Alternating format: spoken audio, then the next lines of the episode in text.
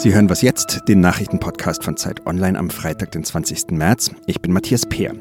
Heute sprechen wir über die Menschen, die schon an Covid-19 gestorben sind und über den wohl größten Steuerraub in der Geschichte. Zuerst aber die Nachrichten.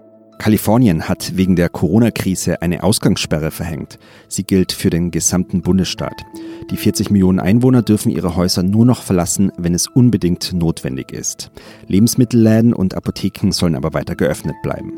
Kalifornien ist der bevölkerungsreichste Bundesstaat der USA.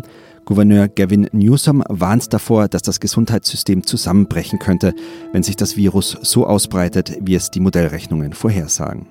In Karlsruhe veröffentlicht das Bundesverfassungsgericht heute seine Entscheidung zum EU-Einheitspatent.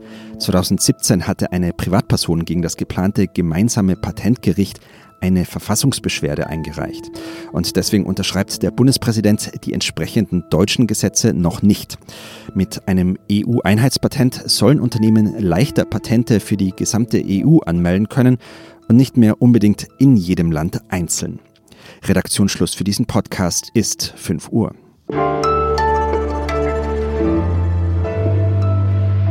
Hallo und herzlich willkommen, hier ist Ole Pflüger. Wir sind in den letzten Tagen öfter gefragt worden, Mensch, so tödlich ist doch diese Krankheit Covid-19 gar nicht. Warum eigentlich die ganze Aufregung? Dazu muss man aber sagen, es sind einfach inzwischen sehr viele Menschen infiziert und deswegen sind trotz allem die Todesfälle ziemlich viele. Weltweit sind wahrscheinlich zu dem Zeitpunkt, wo Sie diese Sendung hören, über 10.000 Menschen daran gestorben. In Deutschland sind es noch sehr wenige, aber auch hier werden es täglich mehr. Was wissen wir eigentlich über die? Wer stirbt an Covid-19? Darüber spreche ich jetzt mit unserer Wissensredakteurin Linda Fischer. Hallo. Hallo. Ihr habt euch die 34 Todesfälle, die am Donnerstagnachmittag in Deutschland bekannt waren, angeguckt. Was ist euch da aufgefallen?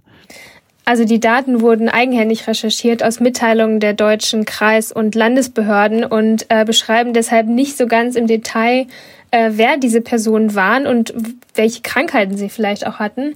Aber diese drei Dinge wissen wir äh, schon ziemlich genau über die Verstorbenen. Die meisten lebten in den Bundesländern, die insgesamt besonders betroffen sind, also Bayern, Baden-Württemberg und Nordrhein-Westfalen. Und die Betroffenen waren, wie gesagt, sehr alt. Also die bei weitem jüngste Person war 67 Jahre alt und die anderen waren deutlich älter, also um die 80 oder noch älter. Und äh, es hat tatsächlich meistens Männer getroffen. Also nur ein Drittel der Verstorbenen war Frauen, zwei Drittel waren Männer. Jetzt kann man natürlich sagen, das sind in Deutschland ja bisher sehr wenige Todesfälle. Überhaupt ist das denn eigentlich repräsentativ? Was weiß man denn im Moment über Fälle aus anderen Ländern? Also wir wissen, dass die Daten ganz gut in das Bild passen, was wir aus anderen Ländern kennen, also aus China und Italien vor allem, wo ja besonders viele Menschen infiziert wurden. Also es ist zum Beispiel tatsächlich so, dass man auch in der großen Summe überwiegend Männer sieht, die an Covid-19 sterben. Frauen tatsächlich zu genau einem Drittel. Weiß man warum? Also man, es ist noch nicht ganz bekannt, aber das ist schon wirklich sehr auffällig. Und viele sind schon lange erkrankt, haben eine oder mehrere Vorerkrankungen. Und wer zum Beispiel äh, eine Herz-Kreislauf-Erkrankung hat oder Diabetes, ähm, der kann auch in jüngeren Jahren an Covid-19 sterben. Und das könnten wir jetzt auch in Zukunft in Deutschland sehen. Was heißen denn diese Erkenntnisse für uns? Kann man da irgendwelche äh, ja, Verhaltensregeln ableiten, die jetzt natürlich schon kursieren oder ähm, wie erklären sich auch die Maßnahmen, die jetzt getroffen werden daraus? Also das heißt, all die Maßnahmen, die wir hier in Deutschland gerade eingeleitet haben, die machen genauso Sinn, weil äh, Schulschließungen und der Aufruf, äh, so wenig nahe Kontakte wie möglich zu pflegen oder ganz im Speziellen ähm, strengere Regeln für Besuche in Altenheimen einzuführen. Das soll ja alles verhindern, dass sich das Virus weiter verbreitet und mehr alte und mehr kranke Menschen trifft wie bisher schon. Und äh, eine wichtige Rolle ähm, kommt ja den Menschen so zwischen 20 und 30 Jahren zu, weil ähm, zu denen gehöre auch ich. Und, ich auch, ja. Ja, genau. Und weil noch. wir ja noch, ähm, weil wir ja quasi zu der Gruppe gehören, die besonders sozial aktiv sind. Wir reisen viel, wir sind viel in Gruppen untereinander und verbreiten so das Virus unglaublich schnell. Und genau wir sind es, die jetzt so ein bisschen die Füße stillhalten müssen. Genau, Füße stillhalten, um unsere Eltern und Großeltern oder auch Bekannte mit Vorerkrankungen zu schützen. Dankeschön, Linda Fischer. Danke. Und wenn Sie äh, am Wochenende uns bei Was jetzt vermissen und aber mehr zu Corona wissen wollen, dann können Sie das in unserem neuen Podcast erfahren, das Politikteil. Da ist diese Woche Andreas Sendker zu Gast, das ist der Chef des Wissensressorts der Zeit und der redet dann unter anderem darüber, warum die Nähe zwischen Wissenschaftlern und Politik vielleicht nicht immer gut ist, warum Beatmungsgeräte nicht das größte Problem der deutschen Krankenhäuser sind und wie es eigentlich um die Suche nach einem Impfstoff gerade steht.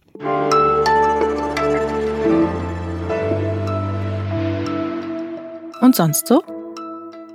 Das größte Mysterium der Corona-Krise, das ist natürlich nach wie vor die Frage, warum viele Leute hier meinen, jetzt tonnenweise Toilettenpapier zu Hause horten zu müssen. Wir haben dazu ein Interview mit einem Hersteller von Klopapier auf der Seite, das ich Ihnen nur wärmstens empfehlen kann. Der hat nämlich auf die Frage, ob er sich darüber freut, dass er jetzt so viel verkauft, gesagt, Nein, aus meiner Sicht ist das ganz einfache Mathematik. Der Verbrauch von Toilettenpapier ist keinen großen Schwankungen unterworfen, nicht nach unten, nicht nach oben. Niemand wird häufiger scheißen gehen als sonst auch. Ich weiß nicht, wie es Ihnen geht. Ich bin inzwischen manchmal ganz erleichtert, wenn es in den Nachrichten nicht nur um Corona geht. Aber unser nächstes Thema ist leider auch nicht so lustig. Es geht nämlich um Cum-Ex. Das war, Sie erinnern sich vielleicht, der wohl größte Steuerraub der Geschichte. Insgesamt wurden in vielen verschiedenen Ländern fast 60 Milliarden Euro erbeutet.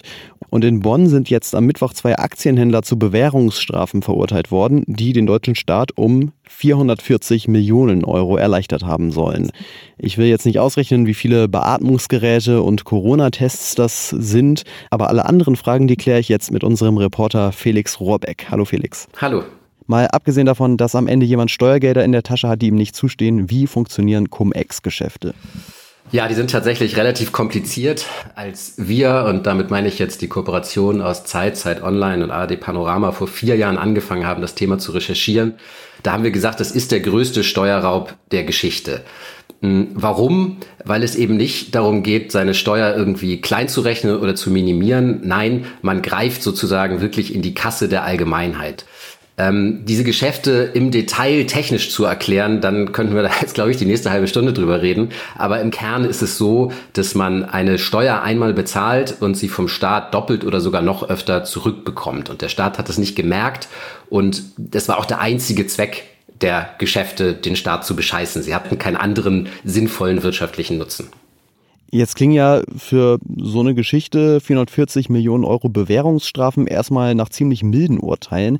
Warum war denn dieser Prozess und warum ist das Urteil trotzdem so wichtig?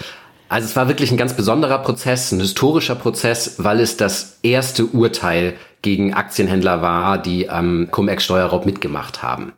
Das war eine ganz besondere Konstellation, weil die beiden Angeklagten eigentlich so eine Art Kronzeugen der Staatsanwaltschaft waren. Das heißt, die haben der Staatsanwaltschaft massiv geholfen, Cum-Ex zu verstehen, zu verstehen, wer da alles mitgemischt hat und Teil dieses ja, Deals möchte ich nicht sagen, aber es war eben ein Ergebnis sozusagen davon, dass die so kooperativ waren, dass sie jetzt mit relativ milden Strafen davon gekommen sind, Bewährungsstrafen.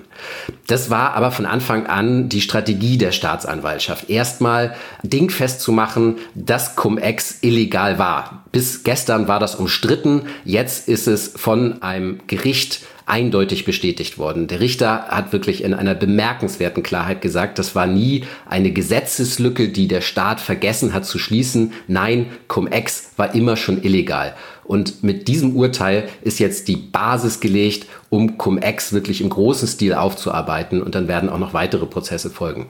Wie geht's denn jetzt weiter? Was erwartet uns jetzt? Ja, es wird weitere Prozesse geben. Da muss man mal gucken, wann die beginnen können, auch wegen der Corona-Situation. Der nächste Prozess wird wohl aber am Landgericht Wiesbaden stattfinden. Da geht es dann ähm, auch um Hanno Berger, eine ganz zentrale Figur in der Cum-Ex-Maschinerie. Manche sagen, er war der Drahtzieher von Cum-Ex und der wird auch angeklagt werden. Ähm, es wird aber noch eine Reihe von weiteren Prozessen geben. Am Mittwoch ging es ja auch darum, dass die Hamburger Warburg Bank jetzt 176,5 Millionen Euro zurückzahlen muss. Es war aber, die, die saßen nicht, also die, die, die, ähm, die Beteiligten der Warburg Bank saßen nicht als Angeklagte im Gerichtssaal. Auch das kann aber noch passieren, dass die Taten der Warburg Bank äh, auch strafrechtlich geahndet werden. Also es wird hier noch eine ganze Reihe von weiteren Prozessen geben. Es laufen in Deutschland über 500 Ermittlungsfahren. Da rollt also auch noch eine Riesenlawine auf uns zu. Wer dann genau wann vor Gericht erscheinen muss, ähm, das lässt sich jetzt noch nicht sagen. Dankeschön, Felix Rohrbeck. Sehr, sehr gerne. Und damit sind wir am Ende dieser Freitagmorgens-Ausgabe von Was jetzt? Vielen Dank, dass Sie uns zugehört haben. Heute Nachmittag kommen wir nochmal wieder mit dem Update um 17 Uhr, dann mit Erika Zinger. Wir freuen uns über E-Mails an wasjetzt.zeit.de und bedanken uns fürs Zuhören. Ich bin Ole Pflüger. Schönes Wochenende und bleiben Sie gesund.